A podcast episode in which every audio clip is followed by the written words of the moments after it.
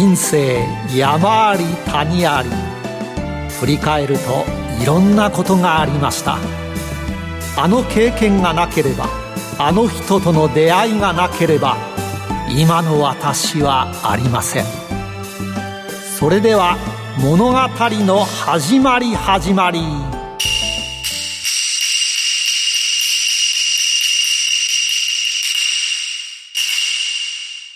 企業トップが語る人生波乱万丈。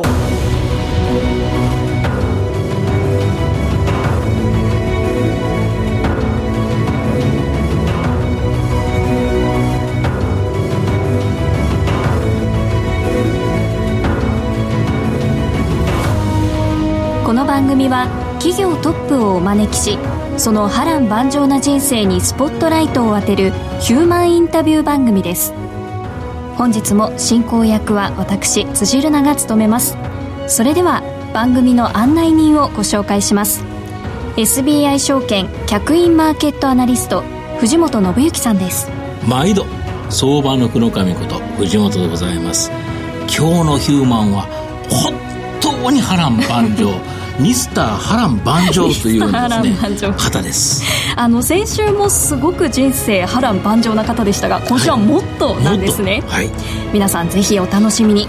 今日はどんなヒューマンのどんな人生模様が聞けるでしょうか。CM の後たっぷり伺います。企業トップが語る人生波乱万丈。この番組はヒューマンホールディングスの提供でお送りしますあらゆる人の自己確立をサポートするヒューマンホールディングス。証券コード2415ジャスダック上場ヒューマンホールディングスは、教育事業を中心にその人材育成のノウハウを活かし、人材、介護、保育、IT など数多くの事業を展開。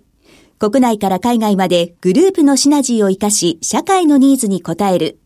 証券コード2415ヒューマンホールディングスです。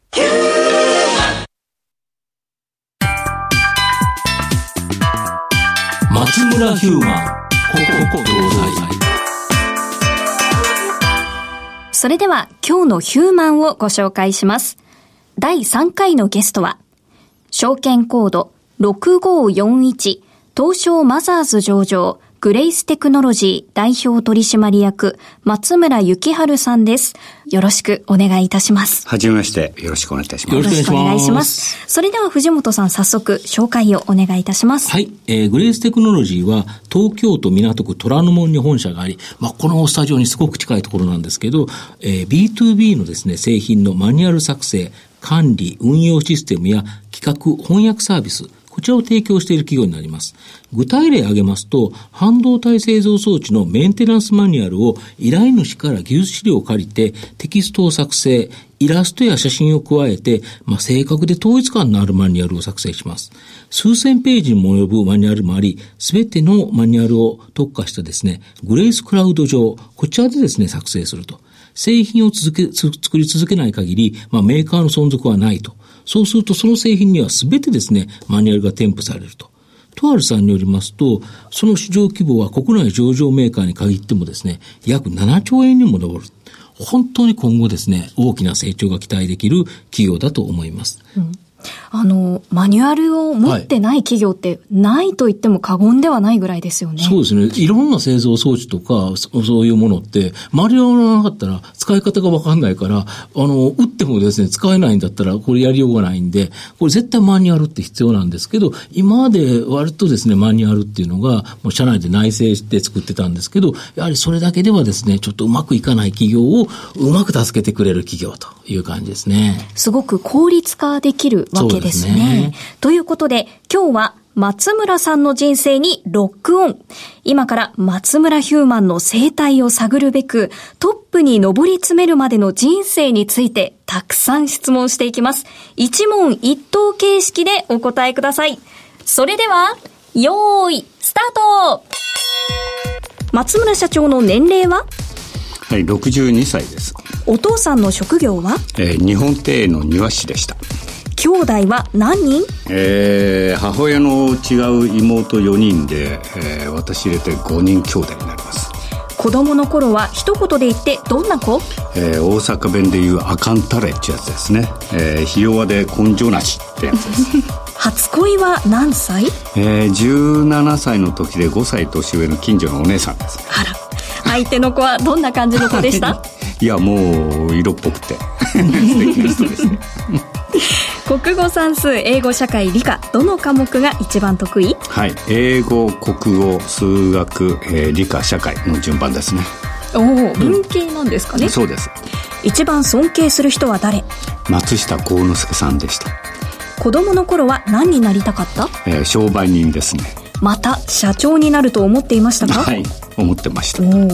社会人1年目はどこでスタートしましたか、えー翻訳会社で老舗なんですけども東京で、えーリングイスツっていう、まあえーちょっと変わった名前の翻訳会社でした、好きな言葉座右の銘は？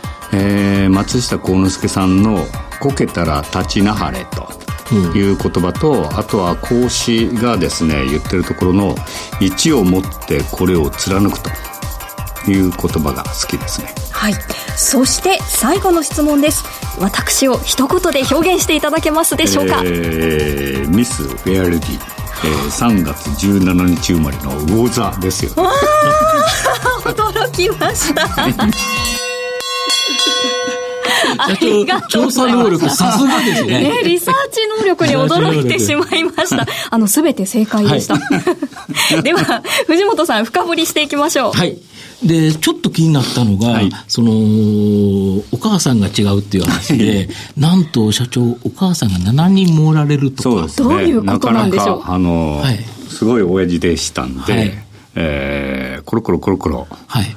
お母さんが変わってお母さんと呼んだ人で7人いましたねはい。ですね。最初、あれですよね、なんか、あの、もう、要は実のお母様は亡くなったと言われてたと。そうですね高校上がるまではそう聞いてたんですけども、えー戸籍謄本取ったら、なんと離婚してたとあれ？なるほど。あれ？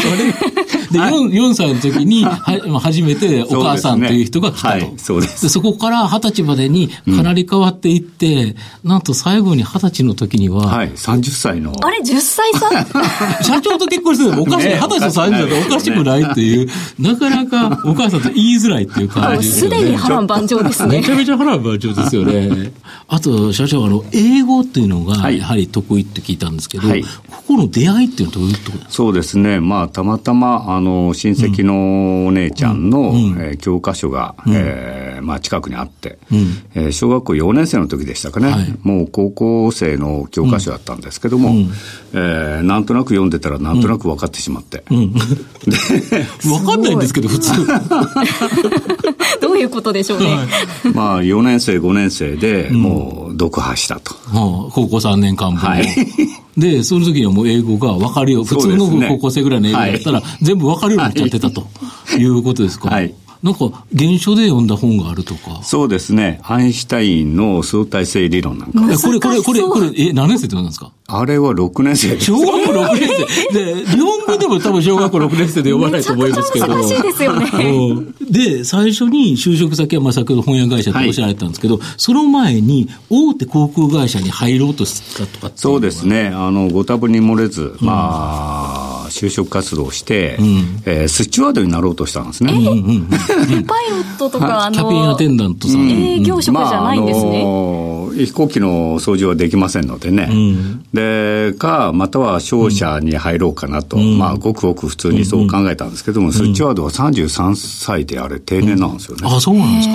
でまあ、私の年が一番最後の年だったんですけども、まあ、それではもう、あと何をやるのかというのがありましたんで、もうやめたと。うん。で、まあ、好きな翻訳を、まあ、ビジネスにできたらな、っていうことで翻訳会社に入りましたね。なるほど。で、その翻訳会社の中から、で、もう、だけど数年で、やっぱり起業されようと思ったっていうことなんですけど、これってどういうことなんですか？まあ、本当はですね、もう少し勤めてるつもりだったんですけども、あの、たまたままあ、いただいた原稿がですね、日本語から英語に直せと。で、技術マニュアルだったんですけども、その内容がですね、まあ、文章がもう、文章になってないんですね。元の日本語がおかしいと。そうです。で、まあ、メーカーさんに行って、物触って書き直してたんですよ。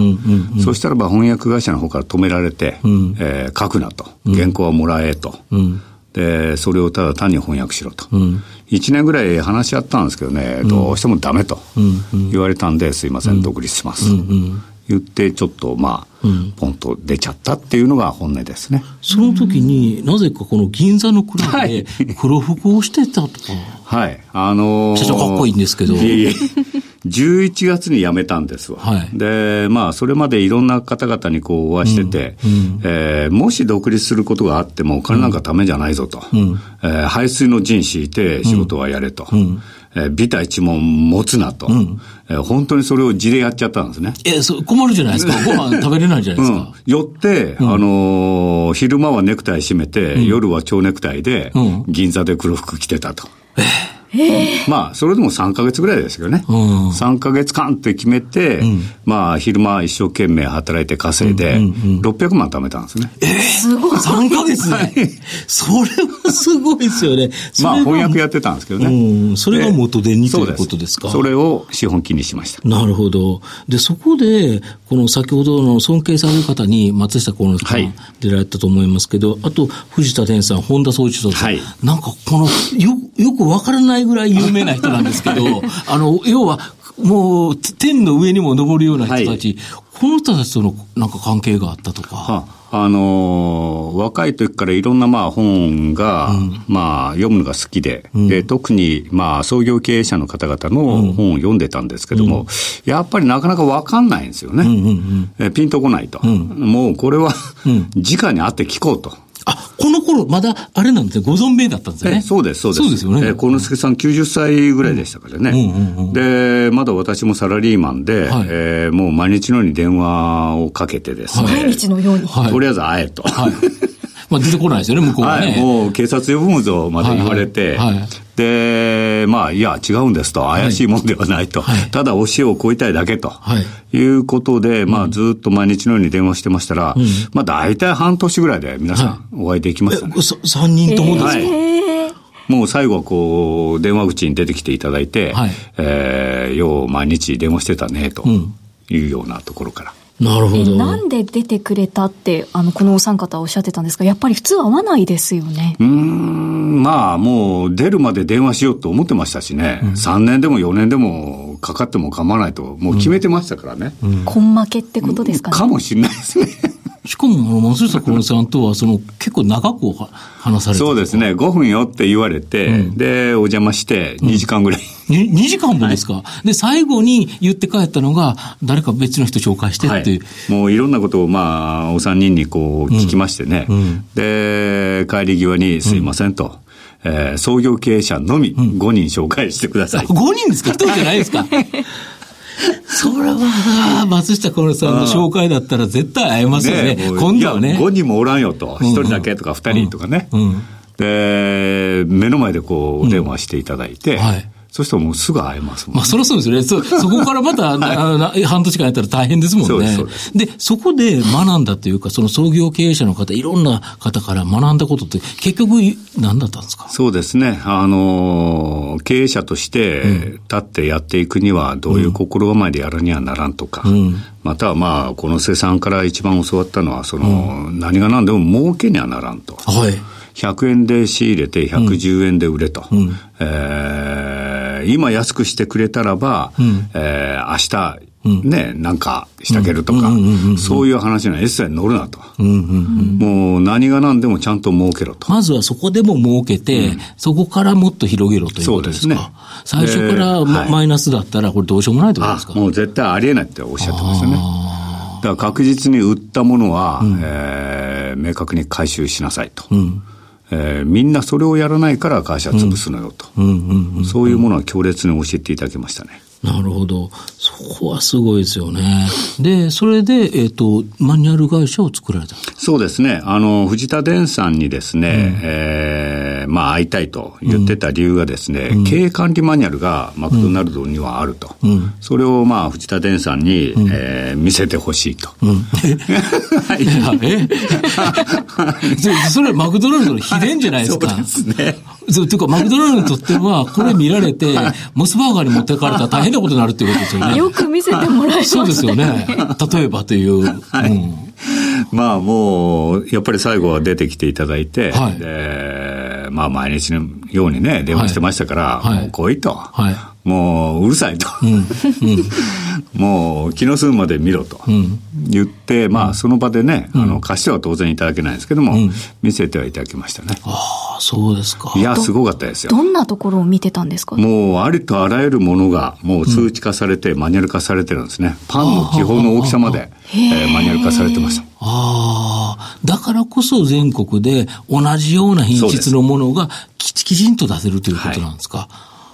はいその頃日本だと多分そこまでのマニュアルってなかったんでしょうね。何もなかったですよ。ああ。デンさんに言われましたのはね、うん、あの、日本にはマニュアル文化がないと。うんよってないところに、うん、まあ、発生させようと思ったらちょっとしんどいと思うけども、うん、絶対に面白いことになるから頑張れと。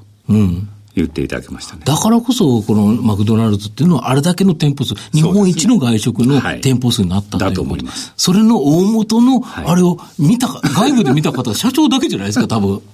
わかんないですけど、ね、あの、デンさんおっしゃってましたよ、はい、同じような時期に同じように電話ばっかりしてきたのがおると。はい、誰？誰ですか？って言ったら、孫正義さん。そえで、孫さんも見たんですか、うん、いや、そこまでは聞いてなかったですかね。え、毎日ですか？って言ったら、はい、毎日お前と同じやって言われる。はあ、やっぱりそこでもつながりがあるんですね。で、その、えっ、ー、と、会社自体が、まあ、大きくなっていって、で、順調にいったんですよね、ものすごく。そうですね。もう、あと1年で、うん、まあ、上場でもするかと、うん、売上高どれぐらいまでいったんですか？えー、12億の利益3億でした。あ、それは十分できますよね。新興市場と全然もう楽勝ですよね。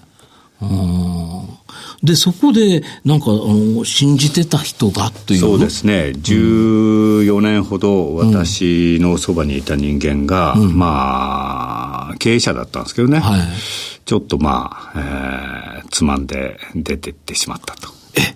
お金を。で、それで、なんか、いくと、なんか借金が10億円だけ残っちゃってるそうですね。まあ、上場に。そんなに儲かってる会社だった。はい。上場に向けて、うん、まあ、いろんなことをこう計画してましたしね。うん、えー、まあ、翻訳もやってましたんで、翻訳の支援ツールとか、うん、そういったものを自前でこう開発してたんですね。うんうん、だベンチャーキャピタルさんからも相当量お金入ってましたし、銀行からも借り入れで、なんだかんだで25億ぐらい借金はあったんですよ。はい。で、まあ、順風満帆でいけるんだろうと思ってたら、はい。はい、まあ、ポーンと、い。ろいろあって、はい、で生産してみたら、まあ、あるべき金がないと。まあ、手元に5億ほどあったんで、うん、各銀行さんたちに、うん、まあ、もうこの5億をまず返すと。うん、で、とりあえず、うん、えー、残ったものはちょっと、ゆっくり時間かかるけども、返させてくれと。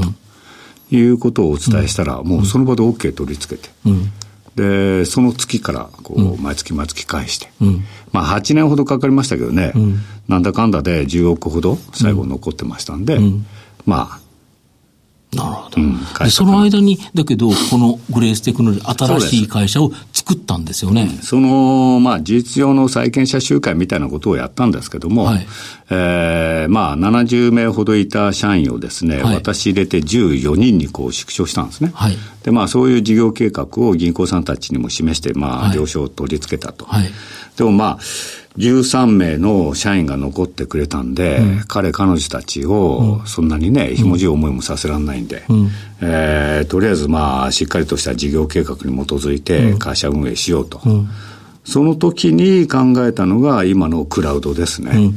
で、まあ、社員たちに、えー、ちょっと金集めてくるぞと言って、、えー、出かけたのが、うん、今の伊藤忠テクノソリューションさん、はい、当時の佐竹会長さんにまずお会いしたんですね。はい、えー、はじめましてと、はい、えー、こんなこと考えたんで面白いでしょと、はい、金出してちょうだいと。はい。えー、ただしまあ、当然のことな借金10億抱えたばっかりですからね、うん、そのお話はしないといけないんで、うん、えー、そうそう、最後にあのー、最後ありますと。お話があります。はいはい、はい。そうしたらもう皆さん、えー、まあ会長がいらっしゃって、取締役たちの方がいらっしゃっても、取締役の方々はもう大騒ぎですよ。会長こんなやつに金出したら、上部に食われると。でもやっぱりあの、すごいですね。会長さんはもう一言も何も発せずに、動じずに。はい。どうなんだよ、その辺は。と。はい。もうこれもやっぱり想定してましたんでね。はい。まあ待ってましたとばかりに、はいあの、皆さんがおっしゃるように、もし出していただいたお金が消えるようなことがね、はい起きるようだったらば、はいのこのここんなところに来てこんな話はしてませんと。はい自分の借金ですから、自分で物の見事に返しますと。はい。いうことをお答えしたら、もうその場で OK いただいたんです。あじゃあ出資してやると。で、それからまた別の方を紹介。そうです。で、他に入れたい人はいるかって言われたんで、えー孫さん逃がしちゃまずいと思いますと。知り合いかって言われたんで、いいえっソフトバンクの孫さんですよね。はい。はい。そしたら、じゃあ今電話してあると。はい。言って目の前で電話入れていただいて、はい。で、孫さんにもお会いして、その時に北尾社長もご一緒だったんです。ああ、SBI の、はい。はい。うん。で、まあ、お二人にも同じ手法でお話しして、はい。えー最後に言っとかないとっていうことで、借金の話もしても、まるっきり同じ状況で、はい。うん、君の借金だから、君は返す。返すんでしょ、うん。とそうですと。じゃあいいよと。で、この会社が立ち上がってた。はい、そうです。で、立ち上がってて、で、かなり順調にいってる間なのに、なんとそのお忙しい時に、英国国立ウェールズ大学の、はい経営大学の MBA、はいこれを取得されたとか。はい。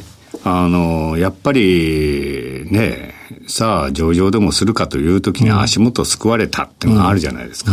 で、銀行さんだけとはいえ、ちょっとご迷惑をおかけしたというのもありましたんでね、もう一回、経営をアカデミックにゼロベースからこう教わりたいというのが自分の中にもあって、で、やってみたんですね。これ時間がなかったから、これヒューマンさんがやってる通信教育なんでそうです。すよね。そうです。もう経営をしながら、まあ行くしかないんで、いろいろ探したらヒューマンさんのところでの、まあこのウェールズ大学の経営大学院がありましたんでね。はいはい。はいえー遠隔で、えーパソコン通信ですね、はいはい。これでやり取りをさせていただいて、で、土日、まあ、教授たちと全部やり取りをすると。もうほぼほぼ毎日、えーレポートを上げていかないといけないと。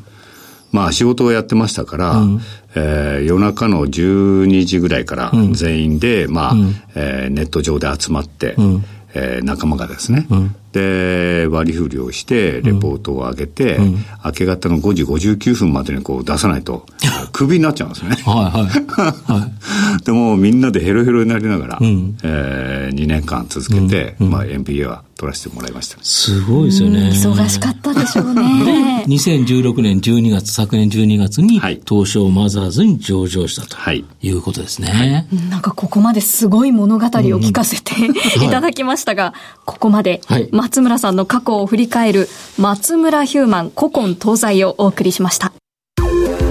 松村ヒューマン、現在未来。ここからは現在未来のお話を伺っていきます。ということで藤本さんどうでしょう、そうですね。あの、今年に新入社員入られてると思うんですけど、はい。どんな話されたんですか？はい。まあ、毎年のことなんですけどね、あの、仕事をするにあたって、まあ、心構えをしっかりと、まあ、これはもう、この助さんたちに教わったまんま、えーついでいってるんですけどね。